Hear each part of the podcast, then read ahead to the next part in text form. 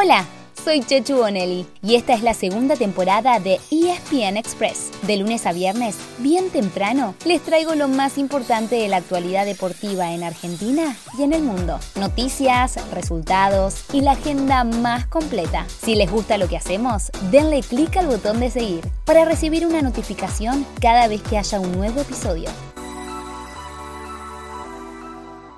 No vas a estar con Tevez en Central, Carlos. Carlos es mi amigo, que yo lo voy a acompañar en todo lo que lo pueda acompañar y en lo que él necesite, no tanto en el día a día, en esta primera parte, porque tengo una responsabilidad muy grande que es la ser secretario de deporte de la ciudad.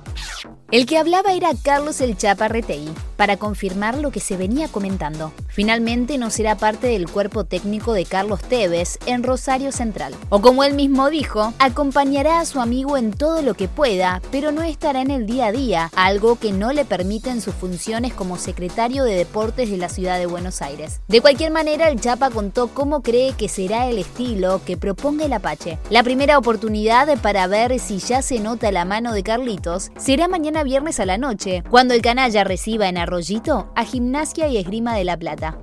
Él, como dijo, va a jugar en los equipos como jugaba yo. Va a jugar muy vertical, los jugadores muy perfilados, muy ofensivo, como un atacante que fue, ¿no? Él fue uno de los delanteros más importantes del mundo. En estos días hubo otra gran novedad en el mercado, la llegada del uruguayo, Diego Godina Vélez. El capitán de su selección ya está a las órdenes del cacique Alexander Medina y ayer se entrenó en la Villa Olímpica junto a sus compañeros. ¿Estará citado para el fin de semana? Seguramente lo sepamos antes del sábado, ya que ese día, las 15.30, el Fortín visita a Defensa y Justicia en Florencio Varela.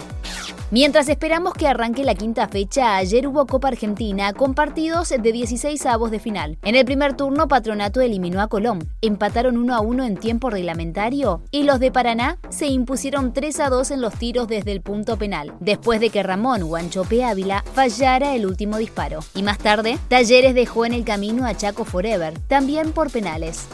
Una más de fútbol, en este caso internacional. Ayer se concretó un pase muy importante. El delantero senegalés Sadio Mané se fue del Liverpool al Bayern Múnich. ¿Será en reemplazo de Robert Lewandowski? Veremos si el polaco, uno de los grandes goleadores de las últimas temporadas, elige cambiar de colores.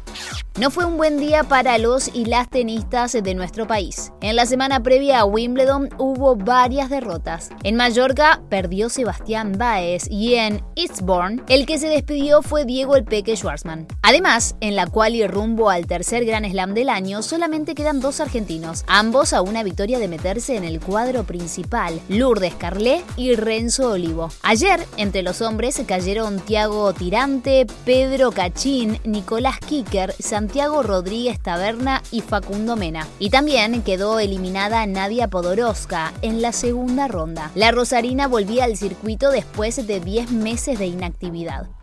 Si les gusta el volei, en menos de 48 horas van a poder ver tres partidos de la selección argentina por Star Plus. Hoy a las 8 de la mañana juega con Eslovenia y mañana tiene dos compromisos. A las 4 de la madrugada contra China y a la medianoche frente a Países Bajos. Todos los partidos son parte de la segunda semana de la BNL, la Liga de Naciones de Voleibol, que se está jugando en Filipinas. Antes de irnos, les dejamos un último dato a los fanáticos del básquetbol. Esta noche, desde las 20:30, pueden seguir el draft de la NBA. Sí, las finales acaban de terminar, pero llegó el momento de que las franquicias se empiecen a reforzar pensando en la próxima temporada. Así llegamos al final de nuestro episodio de hoy. Soy Chechu Bonelli y de lunes a viernes, al comenzar el día, les cuento lo que pasó y lo que se viene en el mundo del deporte. Los espero en el próximo episodio con mucho más ESPN Express.